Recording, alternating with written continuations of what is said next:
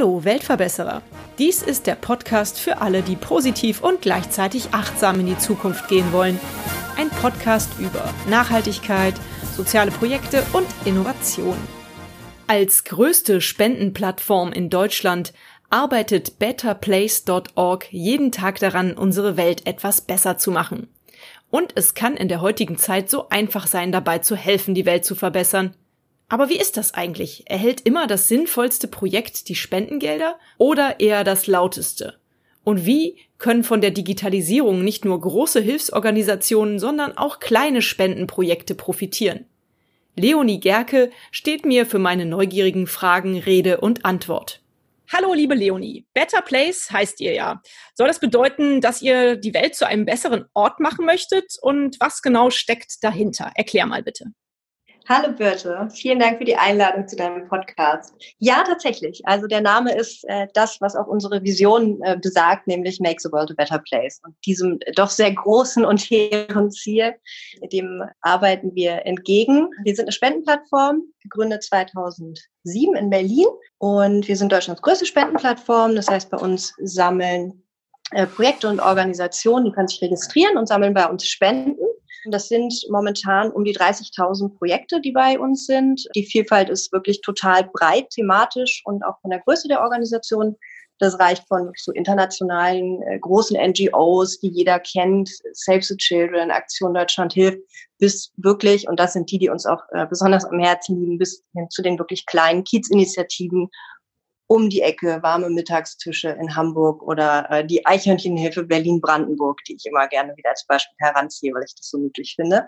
Damit haben wir also eine unglaublich große äh, Vielfalt und ermöglichen eben diesen Initiativen im Internet Spenden zu sammeln, bieten dafür unsere Technik, unser Know-how, das wir in den letzten zwölf Jahren einfach angesammelt haben und auf der anderen Seite haben wir damit natürlich auch einen ganz, ganz großen Art Marktplatz für Spender, die sich engagieren möchten und vielleicht auch mal so abseits äh, der klassischen Organisation jemanden finden möchten, den sie unterstützen wollen.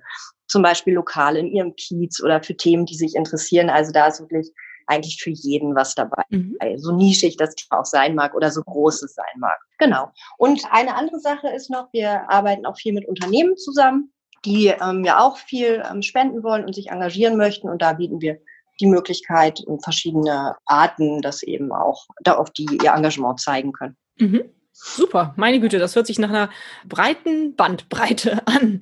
Ähm, seit wann bist du denn dabei, Leonie, und was ist deine Rolle bei Better Place?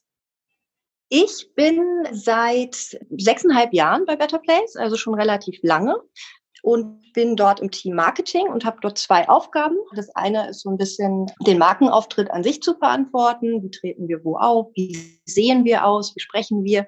Wie wirken wir? Und das geht auch so ein bisschen in Richtung, was für Kampagnen haben wir. Und das andere ist das Thema Presse. Da bin ich als Pressesprecherin tätig. Mhm. Du bist sechs Jahre dabei, das ist ja dann schon eine lange Zeit bei Better Place. Kannst du mir was über die Gründungszeit erzählen und wer auf die Idee überhaupt gekommen ist, die Plattform zu gründen?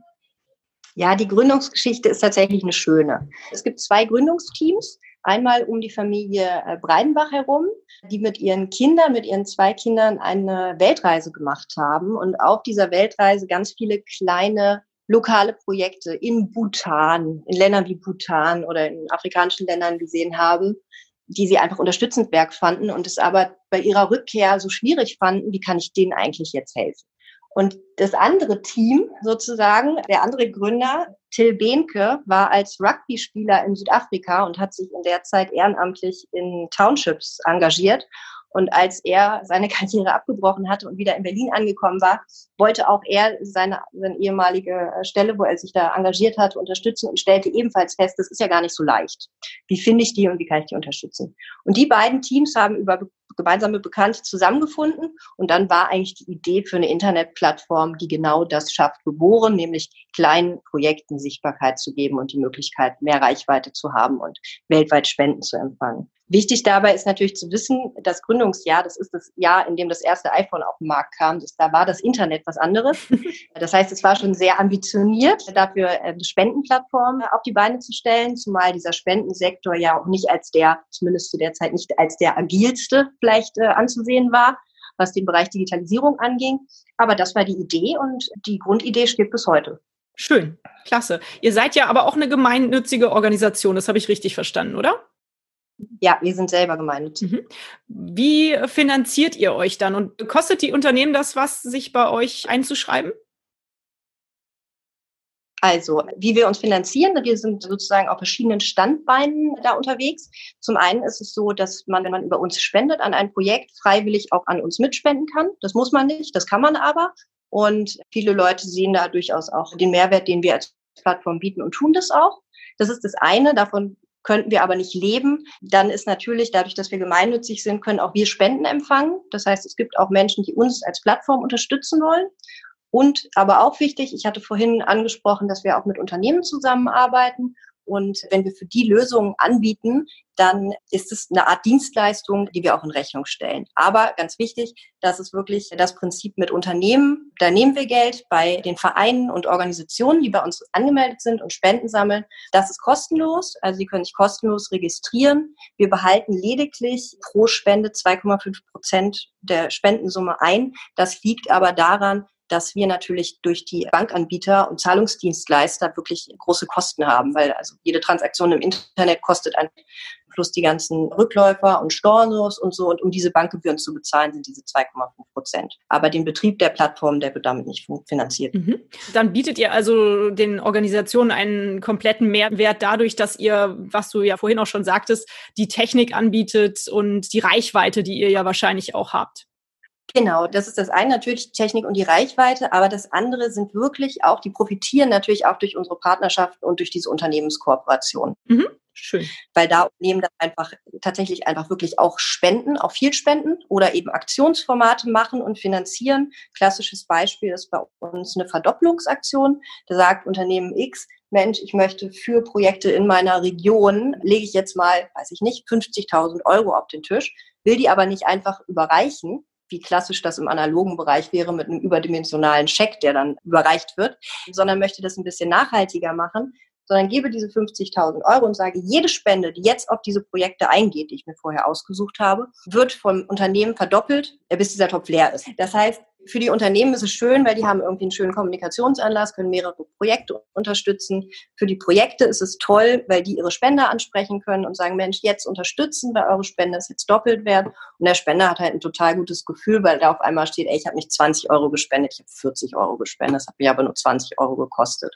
Das ist so ein klassisches System, wo man sagen kann, da profitieren einfach alle. Und für uns geht es natürlich darum, dass die Vereine am Ende mit je mehr Spenden, desto besser da rauskommen für ihre Arbeit. Super schöne Idee mit der Verdopplungsaktion gefällt mir sehr gut. Mm, wie funktioniert das denn? Sagen wir mal, ich bin jetzt ein spenderwilliger Bürger.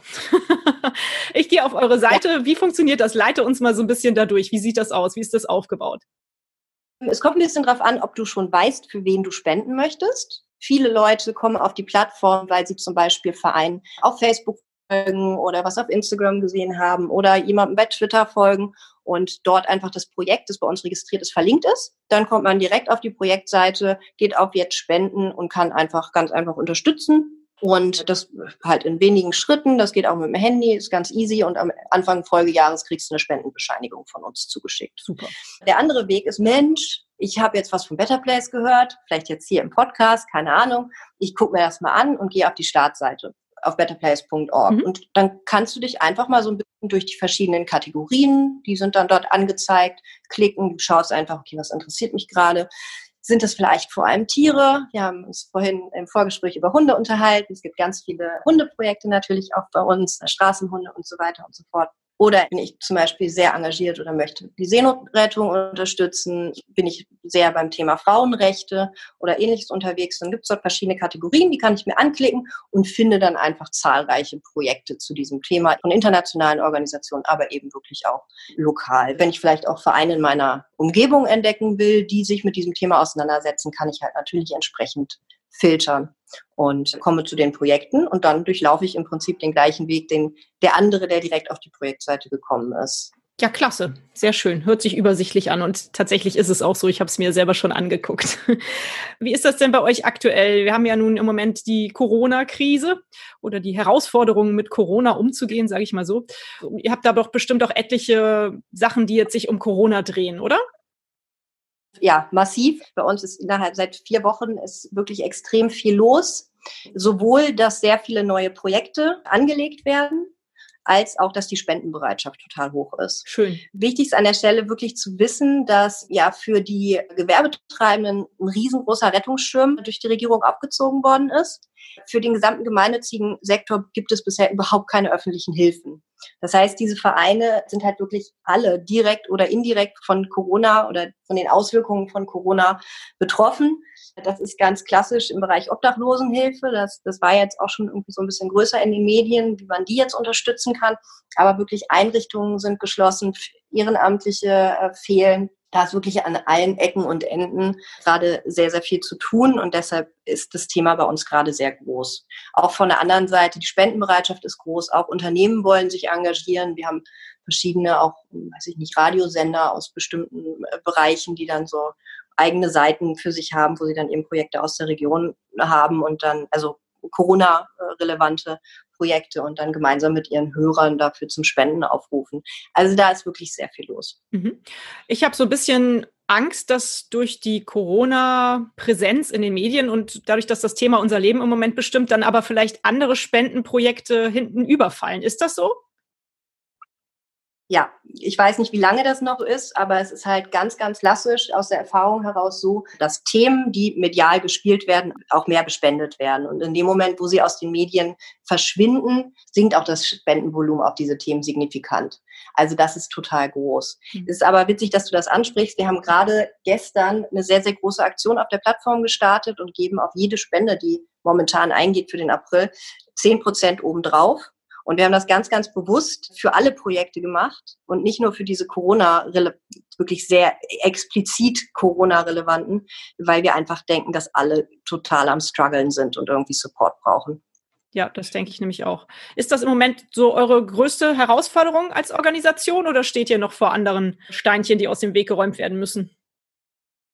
Also jetzt gerade, ich weiß nicht, ob ich es als Herausforderung bezeichnen würde, aber man kann schon sagen, wir haben gerade sehr, sehr viel zu tun. Und das ist auch gut so tatsächlich, weil wir halt sehen, dass wir damit auch einfach helfen können. Und das ist natürlich einfach auch ein gutes Gefühl und dann machen wir das natürlich auch alle sehr, sehr gerne. Aber ich denke, das ist äh, das Thema, was uns gerade mit Abstand am meisten bewegt, ja. Mhm. Und natürlich auch hinzukommt, weil wir alle ja genauso wie alle gerade wirklich ja auch zusätzlich belastet sind durch Homeoffice, Social Distancing, teilweise Kinderbetreuung und so weiter. Das führt natürlich auch dazu, dass wir wirklich, das kennen ja alle, kennen alle Hörerinnen und Hörer äh, genau. die Situation gerade. Das ja. macht es natürlich auch nicht einfach. Ja. Das stimmt, ja, ist richtig. Ich habe gelesen auf eurer Homepage, dass ihr auch Ehrenamtler vermittelt. Wie funktioniert das System? Das Thema heißt bei uns Zeitspenden, einfach um im Wording zu bleiben. Und mhm. es geht um Spenden. Das funktioniert so, dass man als Organisation einfach ein Zeitspendengesuch einstellen kann online auf der Plattform. Das geht relativ schnell. Das heißt, ich sage, wer bin ich, wen suche ich, aus welchem Bereich. Und dann ist das Angebot live, das ist auch sofort live. Und dann können Menschen, die sich gerne engagieren wollen, einfach auf der Plattform ein bisschen suchen, was sie interessiert, können natürlich auch filtern. Gerade jetzt ist das Thema digitales Ehrenamt natürlich groß und interessant, mhm. weil man natürlich auch zu Hause helfen kann, anderen beim Social Media Auftritt, Vereinen beim Social Media Auftritt helfen, Websites bauen, vielleicht auch über Online-Fundraising unterstützen, um jetzt Spenden zu generieren. Also da gibt es ganz viele Möglichkeiten, was natürlich gerade jetzt groß ist. Aber das ist, das ist easy. Also es gibt dann einfach so ein Kontaktformular, was man anklicken kann oder ich, meistens sind auch die Telefonnummern der entsprechenden Vereine da sichtbar und man kann einfach auch mal zum Hörer greifen. Das Thema ist bei uns irgendwie wird es angenommen, aber es ist nicht unser Hauptfokus. Mhm, schön, aber es finde ich toll, dass ihr das dann unter dem äh, Motto Zeitspenden praktisch bewerbt. Finde ich klasse, hört sich sehr gut an. Ich habe ja recherchiert, sonst wäre ich ja keine gute Journalistin. Und da habe ich auf eurer Homepage auch noch andere Dinge gefunden, nämlich dass ihr eine Better Place Academy habt, ein Better Place Labor und das BUM. Nun musst du mich aber aufklären, was das genau ist, denn soweit ist meine Recherche jetzt nicht in die Tiefe gegangen, da hatte ich leider nicht die Zeit zu. Herzlich willkommen zu Better Place Family. ähm, ja, Also tatsächlich gut recherchiert. Zur Better Place Familie gehört nicht nur betterplace.org, das ist die Hauptspendenplattform, sondern noch andere Familienmitglieder. Zum einen ist das betterplace.me, das ist die zweite Spendenplattform. Hier geht es aber um Privatspenden. Das heißt, hier sind nicht die Vereine im Fokus, sondern hier sammeln Privatleute oder Unternehmen, also jetzt so Kleingewerbe gerade aktuell natürlich sehr viel. Klassisches Thema wäre sowas wie, ich sammle für Tierarztkosten oder für Nachbarschaftsfeste oder eben natürlich aktuell für mein Lieblingscafé, für meinen Club, für das, wo gerade Hilfe gesucht wird. Das ist betterplace.me. Das ist sozusagen als Plattform die kleine Schwester von betterplace.org. Ich arbeite auch für diese Better Place Bubble dieser Spendenplattformen tatsächlich. Mhm. Daneben gibt es die Better Place Academy. Das ist unser ergänzendes Bildungsangebot für Vereine. Ich hatte ganz am Anfang gesagt, dass natürlich so die Digitalisierung bei den Vereinen so ein bisschen später ankommt. Die sind oft ehrenamtlich geführt. Da ist nicht so ein richtiger, nicht so die dynamischste Branche, würde ich mhm. mal sagen, ja. Und die brauchen aber natürlich einfach wirklich Hilfe, um das Internet ist da und es gibt so viele coole Tools, die das Leben dann einfach auch für die Vereine deutlich einfacher machen.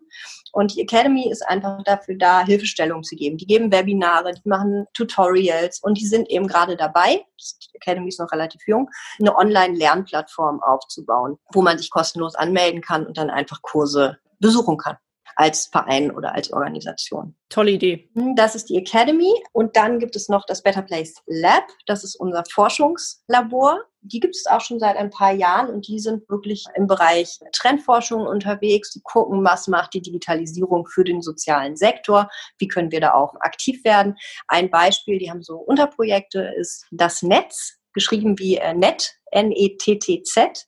Und da geht es darum, die forschen und sind interdisziplinär zum Thema Hate Speech im Internet unterwegs. Das heißt, es ist nochmal so ein bisschen breiter gespannt. Die reden mit verschiedenen Akteuren und natürlich auch gerade Organisationen mit dem Thema Vereine, zum Beispiel wie Seenotrettung, Geflüchtetenhilfe, leider Gottes mit dem Thema Hate Speech im Internet sehr oft konfrontiert sind und die entwickeln eben gemeinsam mit anderen Akteuren Strategien, wie man gut in solchen Situationen agieren kann. Da hängen noch andere Projekte drin, aber das finde ich immer sehr bezeichnend. Das ist Better Place Lab. Und dann gibt es noch das BUM, unser Raum für die engagierte Zivilgesellschaft. Das ist tatsächlich unser analoger Better Place, sage ich gerne. Das sind Räumlichkeiten in einem sehr großen alten Umspannwerk in Berlin-Kreuzberg. Und hier möchten wir eben der Zivilgesellschaft die Möglichkeit geben, zu arbeiten. Das heißt, es ist eine Art Coworking Space, aber vor allem auch gemeinsam etwas zu tun, sich zu vernetzen, sich kennenzulernen. Und da sind auch große Veranstaltungsflächen, die man sehr günstig für Vereine und Organisationen für Veranstaltungen mieten kann. Denn gerade in Berlin innerhalb des Rings, wie es so heißt, ist es extrem schwierig, bezahlbare Veranstaltungsflächen zu bekommen. Das ist das BUM. Jetzt gerade ist allerdings auch das BUM natürlich aufgrund dieser ganzen Corona Geschichten geschlossen für den normalen Arbeitsverkehr sozusagen. Was dort gerade jetzt passiert, die werden gerade so ein bisschen der Hub für so eine, die heißt Karuna Task Force. Ich weiß, ich schlage jetzt mit vielen Wörtern und Namen um mich herum. Ich versuche das ein bisschen zurückzunehmen. Die machen für Streetwork und Streetwork für Straßenkids und Obdachlose. Das heißt, im BUM wird momentan, werden, wird Essen portioniert, werden Spenden gesammelt, werden Getränke irgendwie portioniert und von dann mit Lastenfahrrädern wirklich ausgefahren und an die Obdachlosen und die Straßenkinder in dieser Stadt verteilt mit Freiwilligen. Und dort sind so Maskennähaktionen, ähm, wo man gemeinsam, vor allem wenn man eine Nähmaschine hat, eingeladen ist, vorbeizukommen.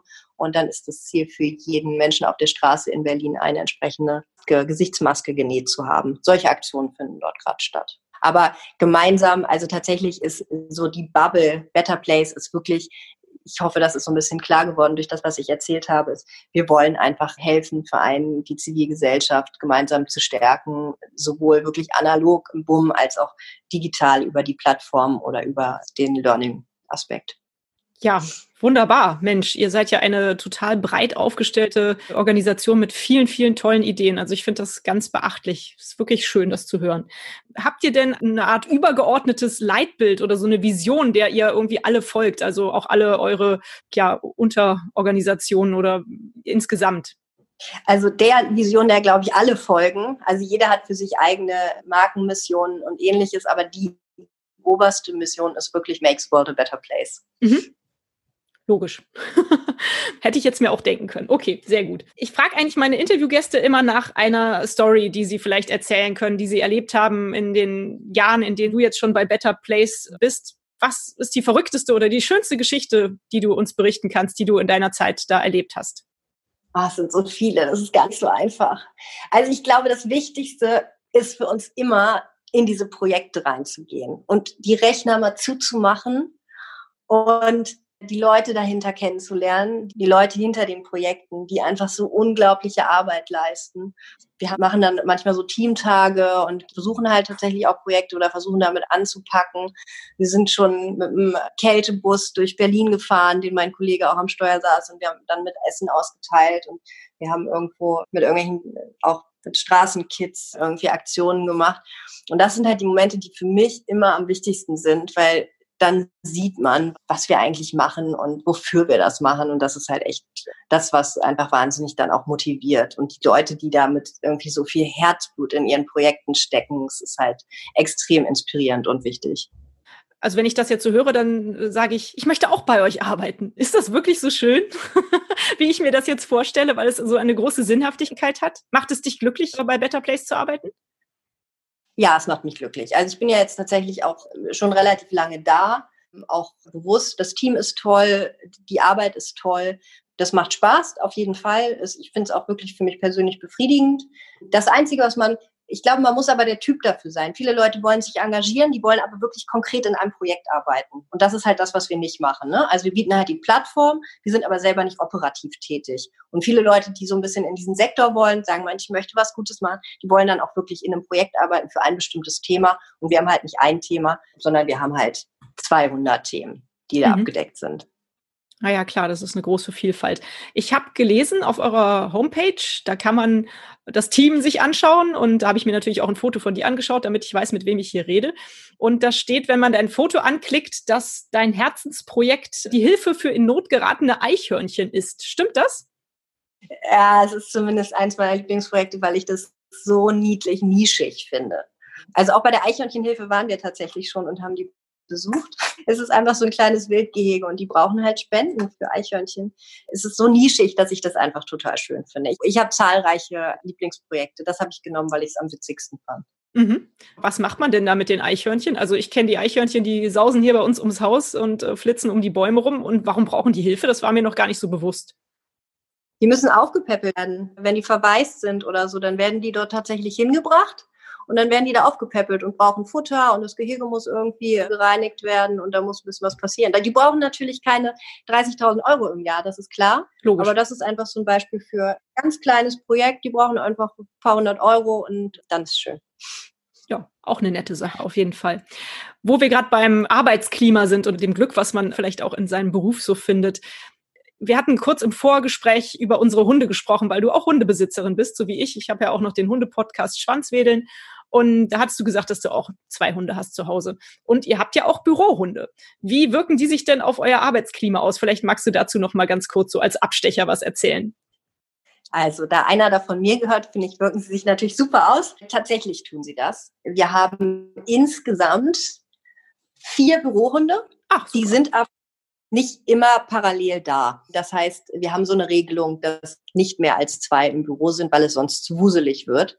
Das eine ist ein Jack Russell Terrier, da kann man sich vorstellen, was da los ist. Und die andere ist auch, ist auch relativ wild und jung. Das heißt, wir achten darauf, dass die nicht zu, äh, nicht zu laut sind und die Leute sich auch nicht gestört fühlen. Insgesamt, wir haben ein Großraumbüro, muss man dazu sagen. Das heißt, es ist eh wuselig und da ist viel los und man trifft sich halt irgendwie in der Küche und quatscht mal über den Tisch rüber und so. Aber die Hunde sind schon wichtig, muss ich tatsächlich sagen. Also es ist, ist schon länger her, da ist mein Kollege auf mich zugekommen, der anfangs einer war, der eher ein bisschen, ja, zumindest ein bisschen skeptischer war. Und der kam ins Büro und meinte, kam er auf mich zu oder hat meinen Hund gestreichelt und kam dann auf mich zu und meinte, oh Leo, ich bin gerade so schlecht gelaunt hierher gekommen, jetzt habe ich ein bisschen mit Dino gekuschelt, jetzt kann es losgehen. Und das äh, klingt so ein bisschen klischeemäßig, das ist aber tatsächlich genau so passiert.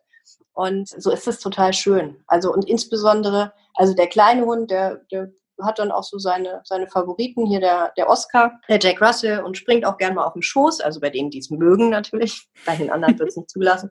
Und meiner ist so ein wahnsinniger Kuschelhund, der einfach immer nur gestreichelt werden. Also entweder er schläft, der macht auch keine Geräusche, das ist das Gute an dem, der bellt auch nicht sondern der äh, geht dann einfach, wenn wir auch so ein Gesamtmeeting haben, dann schleicht er so ein bisschen durch die Leute, guckt, wo er, wo er gekuschelt werden kann, dann geht er mal dahin, geht er dahin, dann legt er mal da seinen Kopf ab oder sein Pfötchen auf dem Knie, wenn irgendjemand aufhört zu streicheln.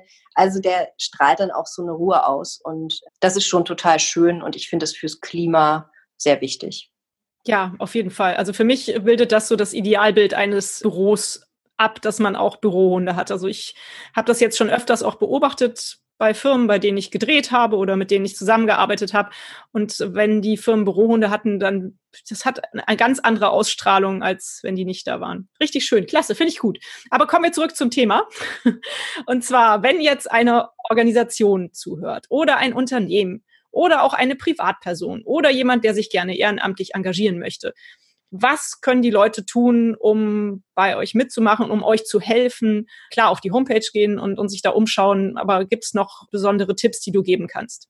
Also ich glaube, gerade jetzt geht es einfach darum, solidarisch zu sein mit allen, mit allen oder mit, mit äh, Menschen hier gerade und deshalb einfach wirklich aktiv zu werden. Und aktiv werden ist einfach. Wenn man sich engagieren will, dann kann man das sehr, sehr einfach tun.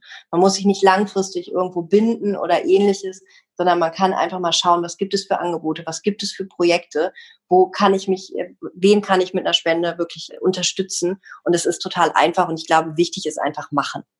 Ja, das sehe ich auch so. Zum Beispiel ähm, habe ich auch relativ zu Anfang des Weltverbesserer-Podcastes mit Malte Schmidt von Push-Ups for Charity äh, ein Interview geführt. Und sein Ziel war es einfach, äh, jeden Bürger Kölns ein Euro zu entlocken, um am Ende eine Million Euro zu haben. Ich finde, es ist auch, es ist auch einfach wichtig, dass man einfach irgendwas tut. Und wenn man einen Euro spendet, ich finde das so schön, diese Idee, die dahinter steckte, die er da hatte, das wäre so toll, wenn alle Menschen das tun würden. Ne? Also man kann einfach auch ganz klein anfangen. Das finde ich eine gute Idee.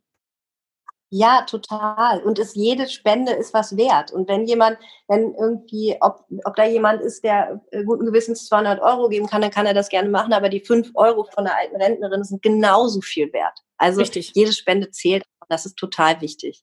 Schön, ja, finde ich auch. Fühlt ihr euch denn als Weltverbesserer? Das ist ja hier der Weltverbesserer-Podcast. Diese Frage musst du mir jetzt schon auch noch beantworten.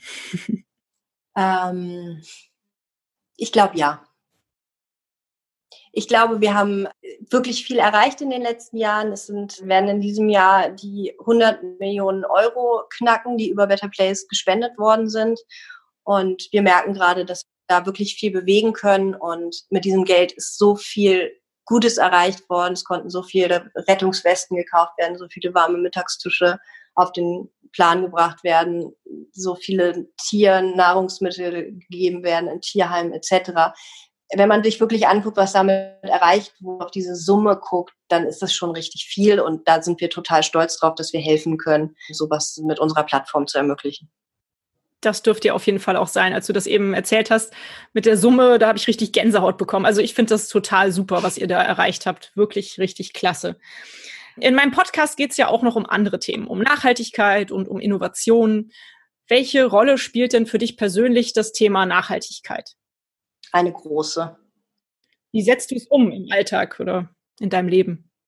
Ja, also Nachhaltigkeit ist, glaube ich, etwas, wo ich sehr darauf achte, sowohl im Bereich Ernährung, wo, wo die Lebensmittel herkommen, Transport, öffentliche Verkehrsmittel, dass ich mir nicht alles neu kaufe, sondern halt irgendwie Klamotten auch äh, über Secondhand und äh, Kleiderkreisel darauf achte, dass die fair produziert sind. Das sind schon Sachen, die meinen Alltag begleiten. Sehr schön. Das hört sich schon sehr fortgeschritten an. Prima. Ähm, hast du einen Tipp für unsere Hörerinnen und Hörer, wo man Nachhaltigkeit einfach in den Alltag integrieren kann, wenn man vielleicht noch nicht so weit ist wie du, dass man schon so stark auf faire Mode und all das Ganze achtet?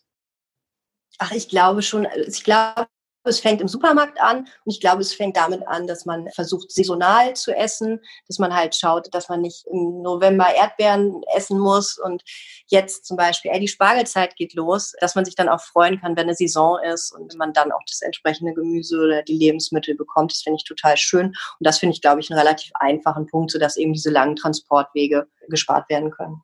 Mhm, das ist ein guter Tipp, das gefällt mir. Tja, Leonie, da sind wir tatsächlich auch schon am Ende des Interviews angekommen. Hast du noch irgendwas auf dem Herzen, was wir vergessen haben zu besprechen, was du noch erzählen möchtest?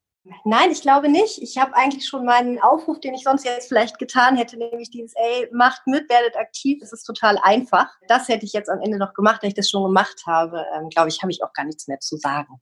Prima. Dann würde ich noch die letzte Frage stellen, nämlich die nach dem Buchtipp. Das mache ich immer, weil ich einfach total gerne lese. Ich habe länger darüber nachgedacht, was ich antworte und hab, ich habe äh, mehrere. Ich habe ein ganz tolles Sachbuch, das ich gerade äh, lese, das heißt Unsichtbare Frauen.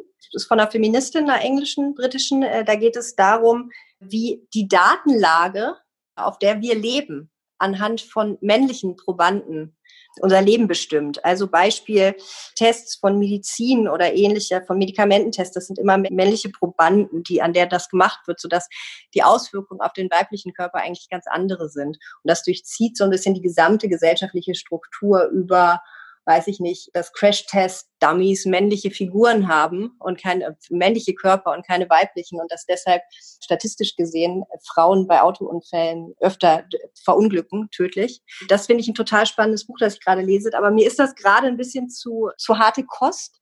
Deshalb bin ich umgeschwenkt, weil das Leben gerade an sich schon zu viel harte Kost ist mit diesem merkwürdigen Virus, das uns hier alle beschäftigt. Und deshalb habe ich gerade ein total schönes Buch, das ich äh, angefangen habe und das ist von Julie C., die du ja mit Sicherheit auch kennst, wenn du gerne liest. Na klar, ja. Äh, ich lese das Buch Unterleuten, was ich sehr, sehr, sehr schön finde, weil ich auch häufiger in Brandenburg unterwegs bin und diese Brandenburger Dörfer kenne, in denen das spielt. Und das kann ich definitiv auch empfehlen. Schön. Ach, das freut mich. Wobei das erste Buch, was du empfohlen hast, äh, finde ich auch super spannend. Ich bin auch aktiv im Deutschen Journalistenverband ja. und da hatten wir auch gerade oder haben wir seit längerer Zeit schon große Diskussionen darum, dass die deutsche Sprache halt auch einfach so männlich ist und dass man ja jetzt ja. versucht, das Gender gerecht zu formulieren und dass das unglaublich schwierig ist in der deutschen Sprache, weil es so viele Baustellen gibt, dass die Sprache einfach so männlich ja. ist und, und das geht ja auch in diese Richtung. Ja. Und das ist wirklich verrückt, das so zu beobachten. Ja, aber guck mal in dieses Buch rein. Ich habe das gerade ein bisschen, ein bisschen haperig, glaube ich, erzählt, aber es ist total, total spannend. Also das ist auch, da war, viele äh, Quellenangaben drin, auf die man sich dann berufen kann, auf die sie sich beruft und wo man nachlesen kann. Also das ist wirklich spannend. Ja, schön, klasse. Dann ganz, ganz herzlichen Dank auch noch für diese zwei tollen Tipps am Ende. Und ich werde natürlich in den Shownotes verlinken, dass alle Interessenten sofort auf eure Homepage kommen, wenn sie was tun wollen und wenn sie sich engagieren wollen. Und ja, Leonie, dir ganz vielen Dank für deine Zeit, die du dir genommen hast und für das nette Gespräch. Und ja, pass auf dich auf, bleib gesund und bis bald. Ganz, ganz vielen Dank. Tschüss. Tschüss. Danke fürs Zuhören, bleibt gesund und frohen Mutes. Und hat es euch gefallen? Seid ihr inspiriert, berührt? Habt ihr eine Idee für eine neue Podcast-Folge oder Verbesserungsvorschlag für mich? Dann hinterlasst mir doch eine Bewertung oder einen Kommentar. Ich freue mich drauf. Ihr findet die Weltverbesserer regelmäßig hier an dieser Stelle. Abonniert den Podcast doch gerne. Bis bald, eure Birte.